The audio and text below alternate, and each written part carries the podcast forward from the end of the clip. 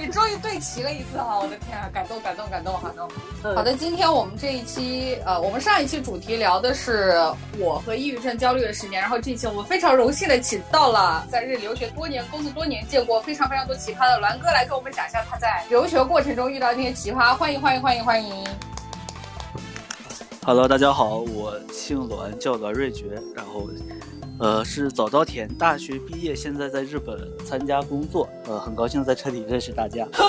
兄弟，你也这太太实诚了吧！实力保证，牛批！很高兴认识大家。哎，对呀我也是栾哥，阮哥，你在日本待了多少年啊？嗯我是一二年来的，现在八年了吧，快。哇，那很长。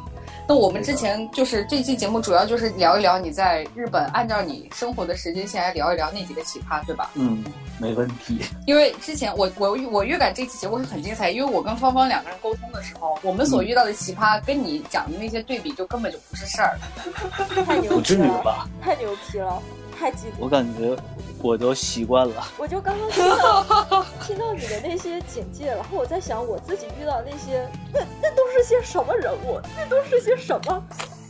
这就是大象跟蚂蚁的差别。我们其实只看到了蚂蚁，栾哥每天就受受到这个大象的摧残。没那么夸张，没那么夸张，真的是，呃，看多了就习惯了。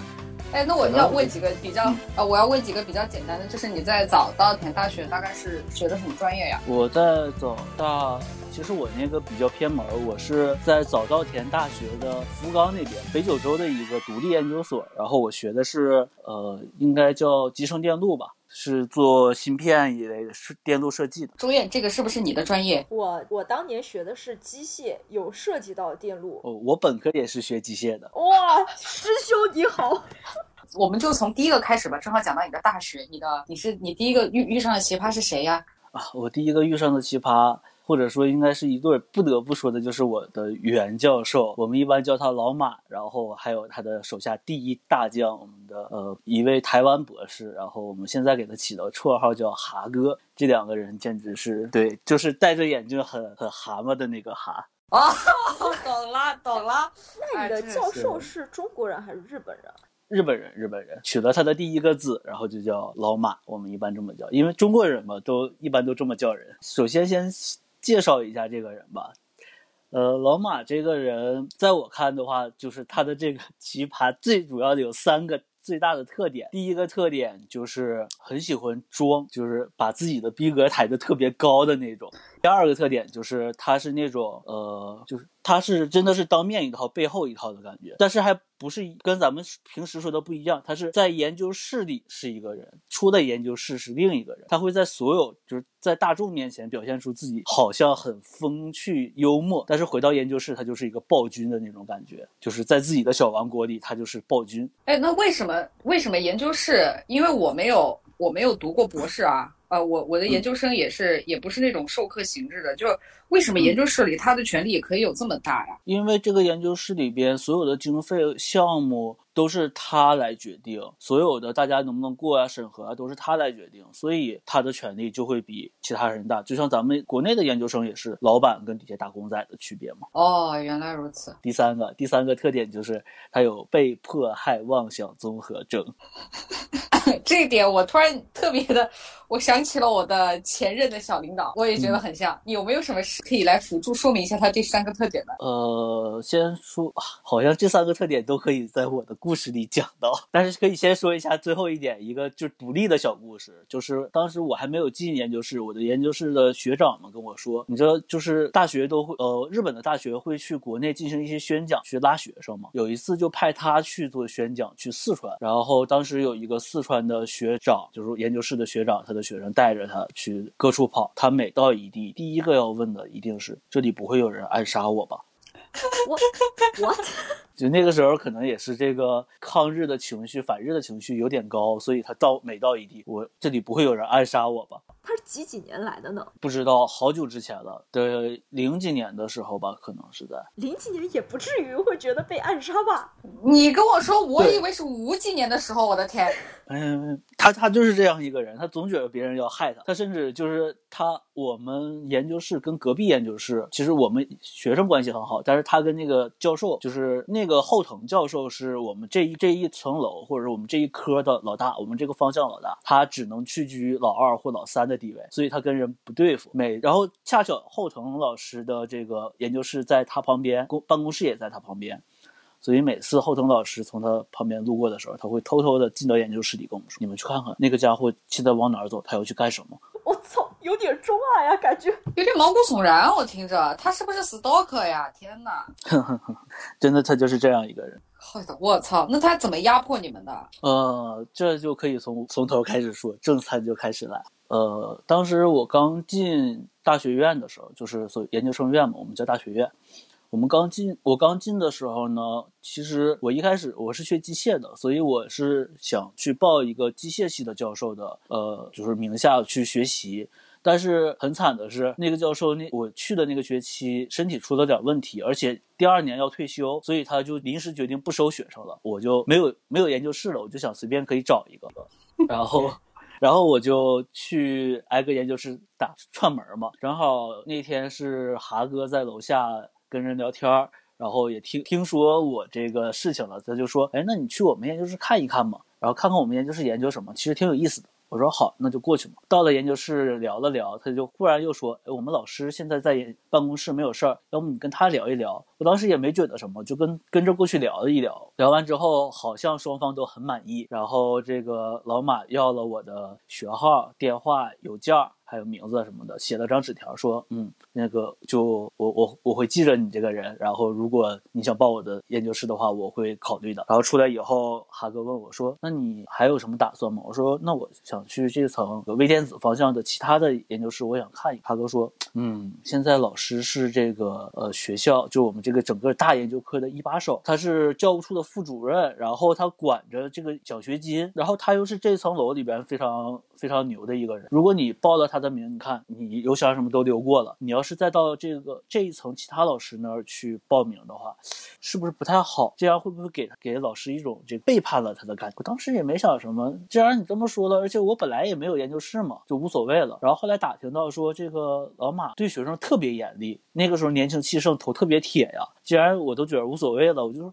严厉就严厉嘛，我把这个事情我做到最好，我把我把所有的事情做到最好，你还能挑什么刺儿？你挑到的刺儿肯定是我的不足，对吧？那我不足就改嘛，我不怕。我的妈呀，这这不就是刚工作的人都是这种心态？对我当时刚进研究生，我刚从国内过来嘛，所以就就没有什么太多的这个感觉，我就初生牛犊嘛，然后。对，而且当时我们在谈的时候，这个老马曾经特意说过，说我因为我是管理奖学金的人，所以我对学生这挑选特别严格。如果你不能学习成绩排到前三，我绝对是不会要的。我当时就我这个斗志就上来了嘛，那就学嘛。我每天就早上六点多起床就去研究室，然后晚上十二点多一点回家，奋战了一个学期，终于 OK 了。我拿着这个成绩单去找老马，老马收了我。那个时候我才知道。原来他要的不是说整个年级学习成绩前三的人，是指报了他研究室的人学习成绩前三的，而那一年只有三个人报了他的名。我操，这就很牛逼了呀，兄弟！而且其余两个人是日本人，他们是早就跟老马打过招呼的，一个是他哥哥就是老马的学生，另一个是上个学期就已经拜访过老马研究室，已经内定了，所以。除了他们两个以外，只有我一个人报了老马。这个这个让我这个让我想起，就是我以前去逛那个逛那个超市，你知道吗？就是芳芳，就是你逛那个超市，总会有有人跟你说，那个小姐，你要不要剪头免费？然后结果过去之后，你做完了全套，其实也做的不是很好，然后他他给你开一张账单是三千块钱，好办卡是吧？就是我现在整个听下来，感觉你就是一个柔弱无知的少女，我都可以站在那个哈哥的那个哈哥的视角，可以看清楚这个到底是怎么回事。就比如说，你其实就是一个一一头羊，然后误入了狼群，然后这个哈哥可他可能刚开始他就锁定你了，你知道吧？然后所以他赶快说，哎，他可能就说，哎，你赶快去见一下老马，然后把你先套牢之后，你看出来你有想去，就是跟我们租房呀，我们说，哎，我们再看看其他房子，哎，不要看了，这间哈。这一套房子就是这个区里头你可以拿到价格最好的啦。我跟你说哈，我做了这么多年中介哈，我跟你说就是这个样子，就这个样子。对，然后第二年开始，每一年我们的我们进了他研究室的人的，呃，就是每年开学的时候都有一个任务，一定要拉人进到老马的研究室，然后拉够三个就不拉了。没错，对，就是这么狠。然后接着说这个老马的事情，然后。我进了他的研究室以后呢，从学长们那又听到了一个消息，叫做老马为了显示他很有逼格，他站得高看得远，他可以就是统治这帮人，然后可以指点江山。他每年必须要选择一个人，就是一个新生作为攻击对象、攻击目标，就是不管这个新生做什么都是不对的。就是开 seminar 就开研讨会的时候，一定要怼这个人。然后那一年很不幸的就只能选择我，因为另两个人都是老马的故交，都是日本人，他就只能选择了我。然后从此我的悲惨生活就开始了。然后我们研究室一般来说是分两种 cos 的，一种是日语生，一种是英语生。然后我是在日本待过一段时间，所以我就报的是日语。然后我就是所有的发表啊，还有。作业啊，什么都用日语写，日语说。然后我的学弟学妹呢，就是我们四月就大概可以分四月是日语，九月是英语。所以我的下一批学弟学妹是九月生，他们是英语生。我们发表的时候，他们听不懂，我们用日语，他们直接从国内过来，没在日本待过，所以他们听不懂日语。所以我我每次用日语发表的时候，他们就不知道我在说什么，就就一直在发呆。然后老马呢，这个时候就愿意怼我，怼我怼完我之后，觉得怼到经典的地方，他会用英语。再跟这帮学弟学妹翻译一遍，然后学弟学妹看我的眼神经常不对，但是老马很少用学术的事情来怼我，他一般怼我是只有一点是你的日语太差，你你的日语跟他们没法比。我当时特别服气，对我。拿你的日语跟谁比？跟我同级的两个日本人比，我特别服气。那没办法，我的日语确实是不好啊。然后他经常就拿这个事情跟我的这些英语的学弟学妹们说，然后那帮英就是学弟学妹也都觉得我的日语确实是不好，他们也就嗯，你要不再练练吧，经常会这么跟我说。然后我当时就很。也很难受嘛，所以我每次呃发表之前，我做好的 PPT 什么的，我会让那两个日本人先看一遍，我会在研究室里边先练，然后哪说的不好或者哪个句子不对，发表的句文法不对，我会让他们帮我改，改完之后改到 OK 了，我再去发表，这个都在研究室做嘛，所以。有一次这个发表的时候，老马当时指了一句话，就说：“你这句话，你再给我解释一遍什么意思？”我当时以为这是学术讨论呢，我就想办法又给他解释了一遍。他说：“你说这个东西，我看 PPT 我就知道是什么。我只是问你这句话，你写的是个什么东西？前半句看起来还是日语，后半句日本人从来不这么说，你这根本不是日语。”我当时在井上，我脸都变了，你知道，脸色都变了。然后他当时就直接指着那个，我们我们说第一个日本人叫 A 君吧，我就不说他名字了。他他直接问 A 说：“你你说你看看这句话后半句你能看懂？你你知道是什么意思吗？”然后 A 就挣扎了一下，说他大概是什么什么什么意思，给我解又解释了一遍。然后老马很不屑笑了一下，又又用英语跟那帮英语生们说了一说他这句话前半句还还是日语，后半句。根本不是日本人能说得出来的，这种东西竟然能拿出来发表，我简直是没有见过。然后那帮英语生在底下真的是有几个忍不住就乐出来了。倒不是因为我的日语真的差到那个境界，而是因为我确实我说了，我每次发表之前都在这个研究室里边练，然后发表。那天所有人都在，因为马上要发表，所有人都在。他们看着我改的句子，前半句是我写的，后半句是那个 A 君写的。对，他就说那后半句 A 君写的东西不是个日语。哇，当时那帮学生就底下真的是有有两个女生就没忍住，就是笑出来了。然后老马还觉得他他很幽默，他还说嗯，你看你们都笑了。对吧？就是这个样子。然后我在上面，我也忍不住就开始笑了。我说：“对不起，对不起，这个我的日语真的是不好。”然后我就看那个 A A 君脸都绿了。那那这个给你心态很大伤害吧？因为我听起来 totally 就是一个职场霸凌啊，也是我也是。对啊，但是 A 君他他的哥哥就是老马的学生，所以 A 君是他得意门生。然后他就拿 A 君的这句话去打 A 君。其实在我看，我就是一个看戏的，我就我我也很开心。然后从那以后，所有人都知道，我挨怼真的是跟日语没关系，真的就像前辈们说的，就是必须要挑出一个人来怼。然后大家看到我挨怼，大家也都平常心了，我也平常心了，就是这个样子。我靠，我兄弟，你这不容易啊！对，然后嗯，真的就是这个样子。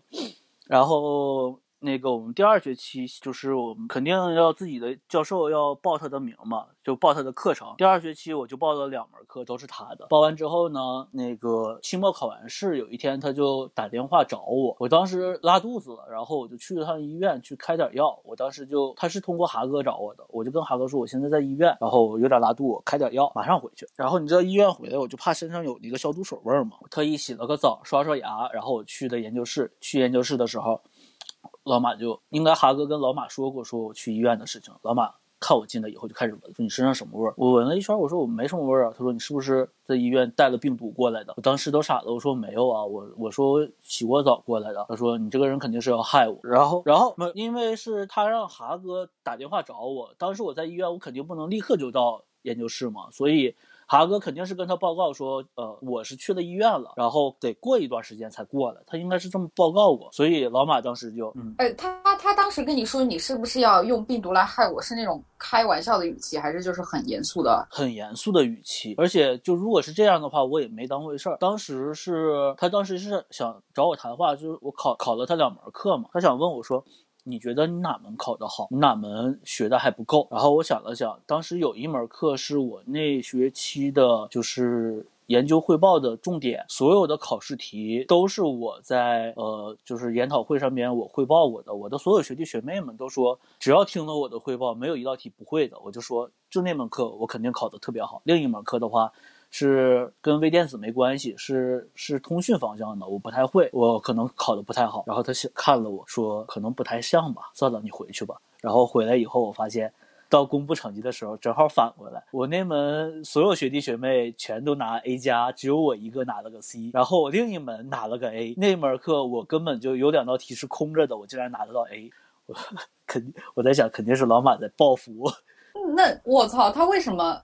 不是我，我现在有有有点没有搞懂，意思就是可能你正常的成绩应该是一个 A 加一个 A，对吧？让他故意哦，不可，我自己认为应该是一个 A 加一个 B，结果被他调成一个 A 一个 C 了。一个 A 加一个 B，然后一个 A 一个 C，那就是相当于他把你的两个都各减去了一级，然后成绩做了一个兑换。对，就我认为我应该拿 B 的那门，他给我调成了 A；我认为拿 A 加那门，他给我调成了 C。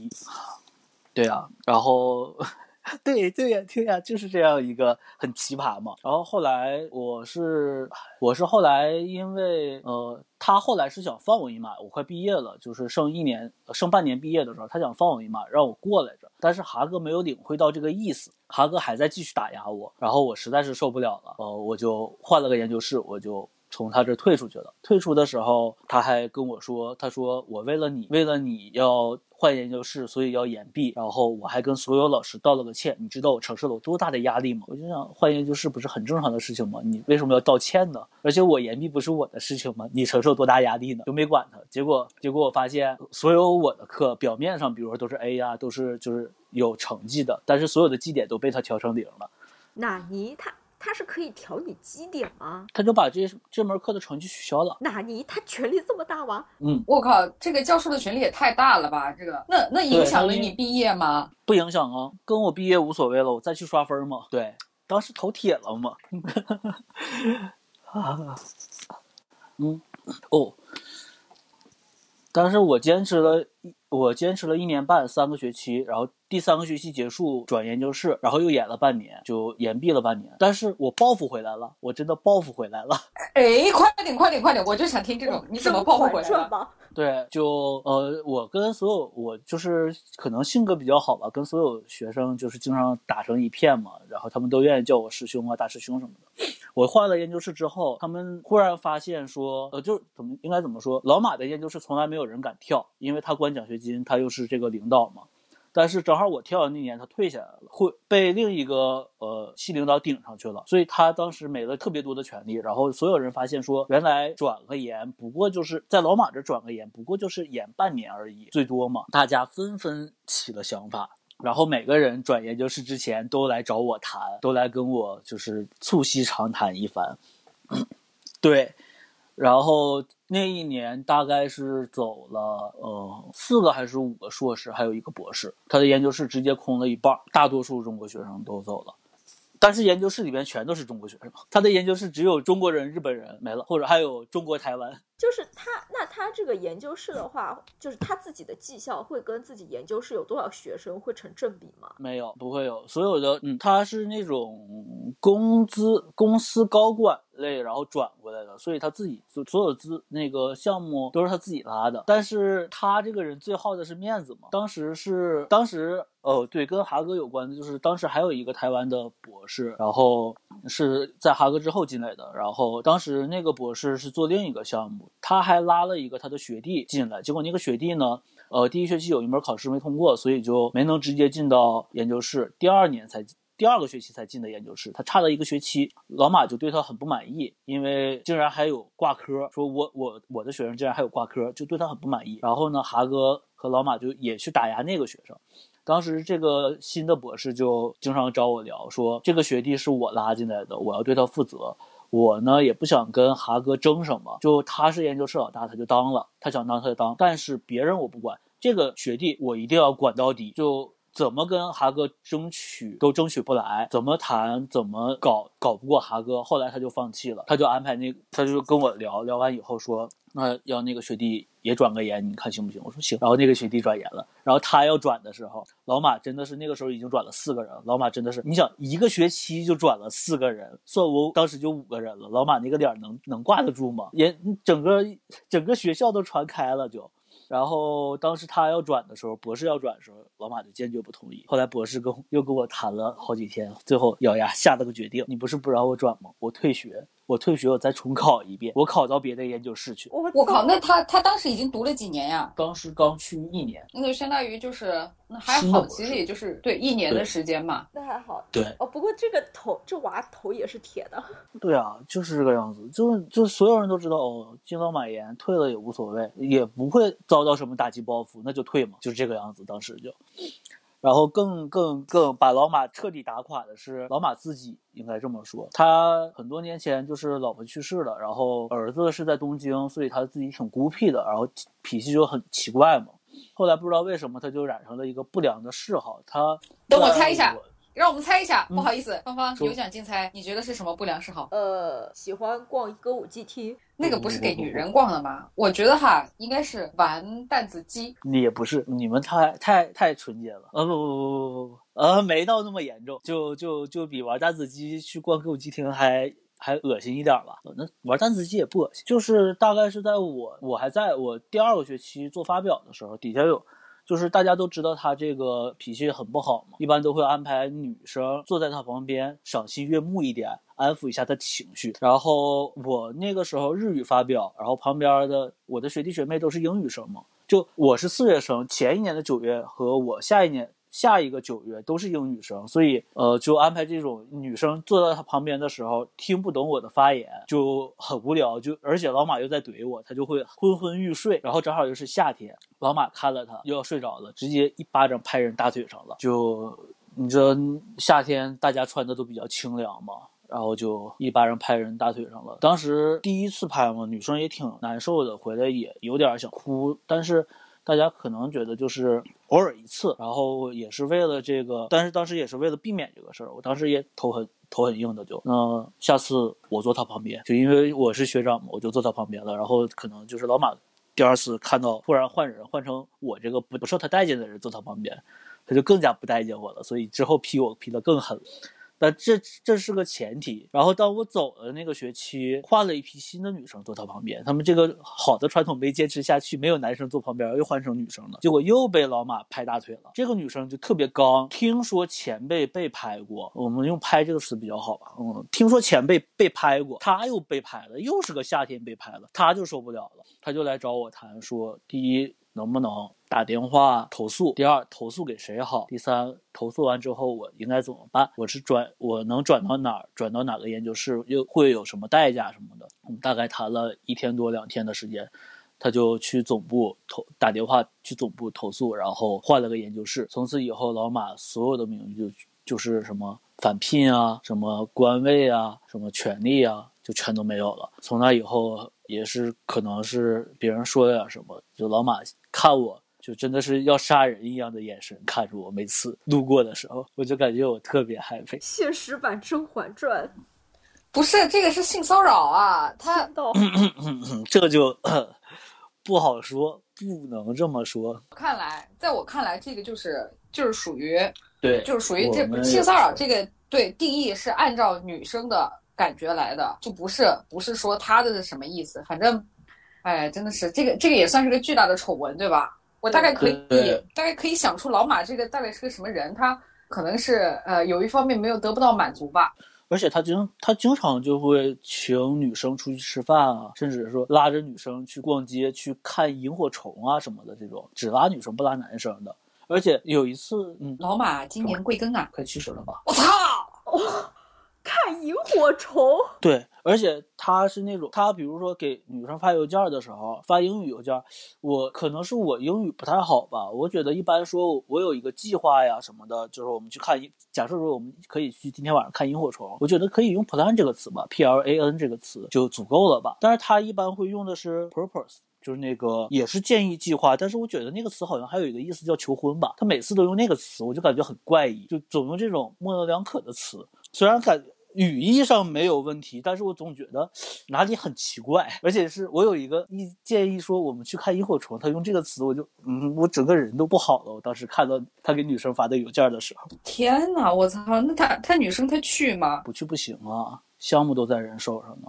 那是我操！哎，等一下，那个项目的话是可以直接关系到你们是否可以毕业，是吗？对，就是毕业论文的项目。哇，操天啊！不好意思，在我看起来，这就是职场性骚扰。嗯嗯嗯嗯，我们也是这么想的，但是不能这么说。对，不要紧，我来说，我来说，反正老马那里他又没有没有我，我又我我又不会被卡上。我我操，太鸡巴恶心了！我靠！哎呀，你真的好辛苦啊，兰哥。那哈哥岂不是就是相当于哈哥是他的帮凶对吗？他们俩就狼狈为奸。对对，而且哈哥也是跟老马一脉相承的性子，然后就很喜欢装。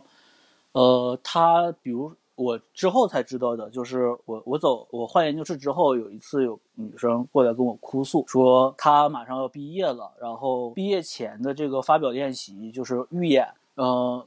没有被老马看的时候，他们自己私底下搞这个预演，然后哈哥参加，因为他是就是大就那个研究室的大哥嘛，就是那个研究室的大太监，对吧？对，所以就不可否认的是，哈哥头脑很聪明，专业知识很强，知识面也非常广，然后看问题的眼光也非常好，这个是不可否认，专业性特别强，所以大家都去就是呃会让他帮找错，就是我这篇发表的时候，PPT 啊什么，还有发表这个流程，你看哪有问题吗？然后当时他们预演的时候，哈哥就说没问题，可以，呃，给你没什么好挑的了，就这样你就给老马看就 OK 了。结果。请老马过来再演习的时候，老马还没有说话，哈哥一个人挑出四十来个问题，直接把女生干崩溃了。天哪，他这个就是故意恶心人吧？他就是这么恶心人。我我当时在那个研究室待了一年半，换了三个课题，就每个都说这个课题你做，你你做完以后就这个做你的毕业呃那个毕业论文。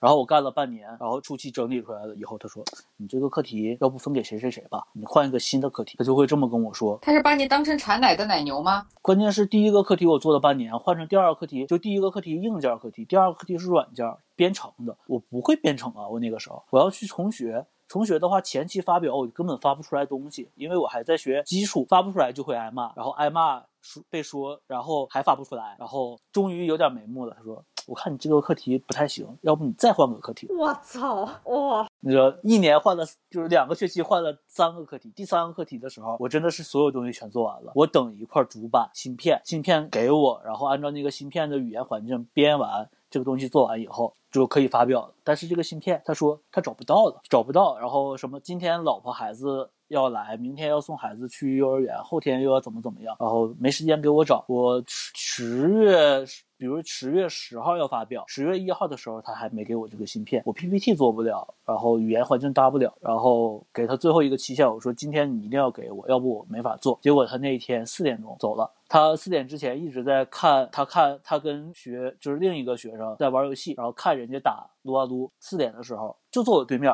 四点时候走了，他走了我就走了。我那天直接给另一个教授发了邮件，直接找人面谈去了。这个研究室我就不待了。他走的时候我就走了，就你知道，就是他这个哈哥就是这样的一个人。当时老马的，当时老马就是说就是想放我了。就是说你这个东西做出来就可以让你毕业了。然后当时还特意说，因为下边有一个就算是专门学校高专那种过大专过来的，然后过来参观做项目，然后你带着他把这个东西做出来以后呢，就你的项目也有，他的项目也有了，就这个事情就 OK 了。然后说完，老马就去美国了。过一段时间，哈哥给我发信息问我这个项目做的怎么样，我说我就差主板了，然后就差一个程序，做完以后这个项目我就可以发表。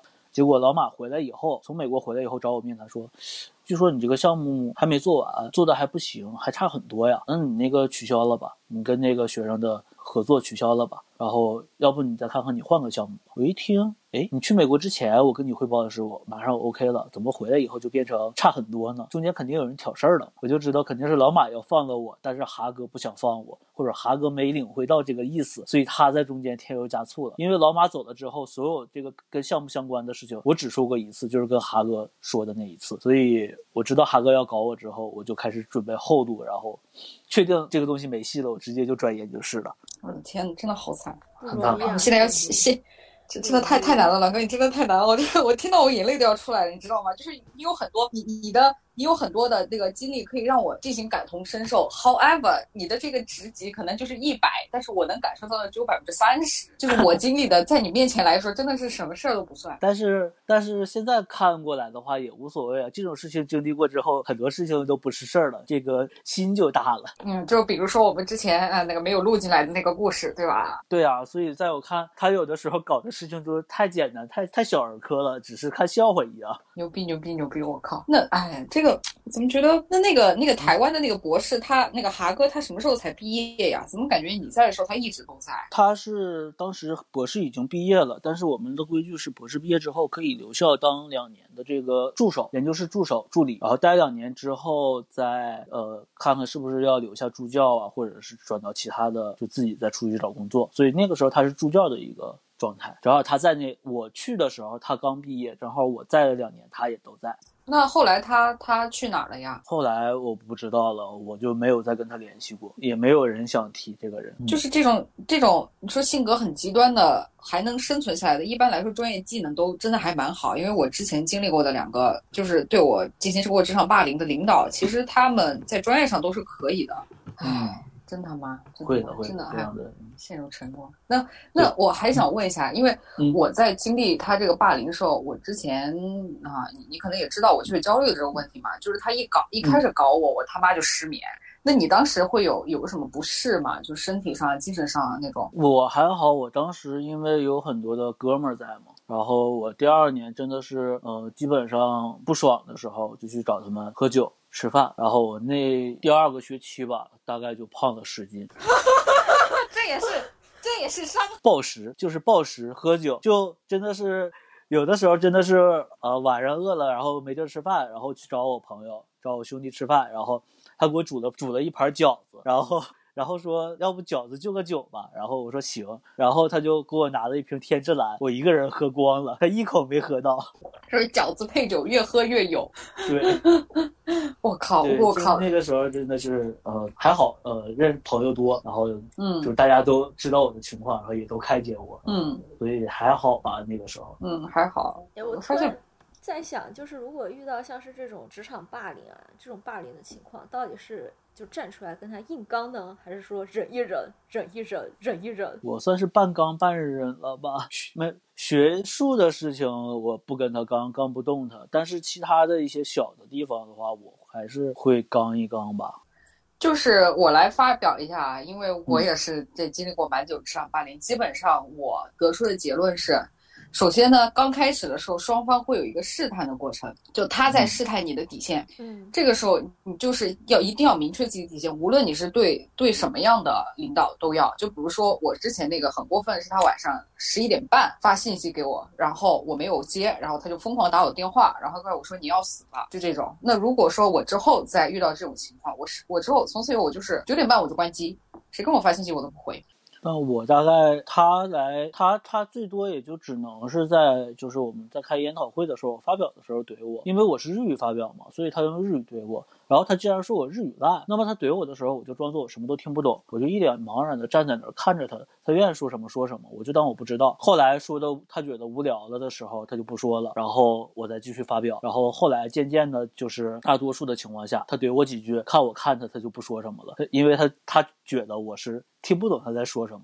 那这也是挺牛逼的，真的。就其实这个还跟真正的职场还不一样，毕竟在职场里头怎么说呢？反正要看代价吧。我之前有过听过，我有一个朋友，他是在阿里，那他那个阿里，他当时的那个领导啊，嗯啊，你想阿里是个多好的工作的机会，在国内来说真是超级大厂。那他的为什么离开呢？就是他领导让他们手下两个人恶性竞争，然后他真的是逼的实在是受不了了，他也他就向 HR 投诉。结果阿里的风格是 HR 执掌最大的话语权，他认为你这个人不行，那就算是你是他的零零二号员工推荐进来的也不行。然后他权衡了一下，他认为是，他认为的确这个领导是有问题，但是我权衡一下，我还是更重视这个领导，他就把，嗯，他就逼得我这个朋友，他无奈他就辞职了。他就离开了阿里，所以我当时我在问他，你说我我就问他说他已经严重影响到我的精神，我该怎么办？然后就很多人给了我一些建议，他说你就应该刚才你要把证据收集下来，对吧？然后说你你即使你要跟 HR 反映，他就说一句，他说这个事情你自己一定要权衡好，你要权衡一下你自己的代价是什么，因为他的代价就是最坏，他就是离开嘛。然后栾哥你的代价最坏，你就是个换个实验室嘛。但是我们当时。对，只是再拖半年。其实，在人生的很长的一段时间，你会觉得它就是你再往后看，你就觉得它是个很小的节点，很小的变动，它不会，它没有不需要你付出那么大的代价。但是，人在职场霸凌的那个环境里的时候，他会恶意的给你营造一种感觉，就是你除了是承受这个东西，你没有其他的选择。然后，你如果反抗的话，你要做出非常非常大的。付出非常大的牺牲，对，这也是一种。学校跟职场还有一个不同的，就是在学校的话是我们掏钱享受服务，在职场的话是你必须拼命让人家给你钱，对，这个心理上面是不一样的。所以我们在学校看着好像是一个小的社会，但是真的是比正常的这个社会人来看的话，还是轻松很多的。我们能选择，呃，心理负担更小。嗯，是，唉，真的是太惨了。那你之后，你之后还有遇到？不是，我就构想，我都我我现在对你之后还有几个人这种奇葩的程度，我感觉我感觉都我都我我都觉得他不应该是什么大事，因为你现在给我的感觉是你已经打过打过哥斯拉了，那哪里还会有比哥斯拉更大的怪兽呢？倒也不是什么大怪兽，但是就也都会让人感觉到很耳目一新吧，或者说你们也可能也都经历过这种事情，见过这种人。可以说一个小一点的、特别简单的一个人，我们叫他是我研究室的一个学弟，我们一般叫他跳，就是跳逼。但是我不想说第二个字，所以就叫他跳吧。哎，等一下，这里要不要？要不要？不是分上下两期吗？这里要不进个结尾曲？我们开始第二期。等一下，现在这个节目已经录了，录了多少了？五十分钟了。五十分钟，那好，那好，那就我们下期再见吧，朋友们，先先这样，然后下期听暖哥讲一下跳跳啊 的故事。好。路边的茶楼，人影错落，街上传来两三声吆喝，人前摇扇，醒目拍桌。各位看官，你细听分说，这江山风雨，岁月山河，刀光剑影，没了多少世间传说。且看他口若悬河，衣上有风尘，却原来是一位江湖说书人。那天山女子独守枯城，也只是为了曾经的那一个人。那昆仑痴儿一情难分。谁曾想这一去再不相逢？这江山风雨，岁月山河，侠骨柔肠，醉了多少字间坎坷？本就是浮萍游子，漂泊本无根。萍水相逢，浪迹天涯，君莫问。那江山如画，各走一程，也哭尽了人间的多少苍生。那美女多娇，爱看英雄，道尽了江湖的血雨腥风。城中楼阁，几经风霜；天涯游子，一梦黄粱。神鬼之意，荒唐一场；谈笑一段，半生疏狂。江山一老马，几度斑驳；痴儿侠女，奈何情多？酒剑随马，他乡一客；白衣不见桃花如昨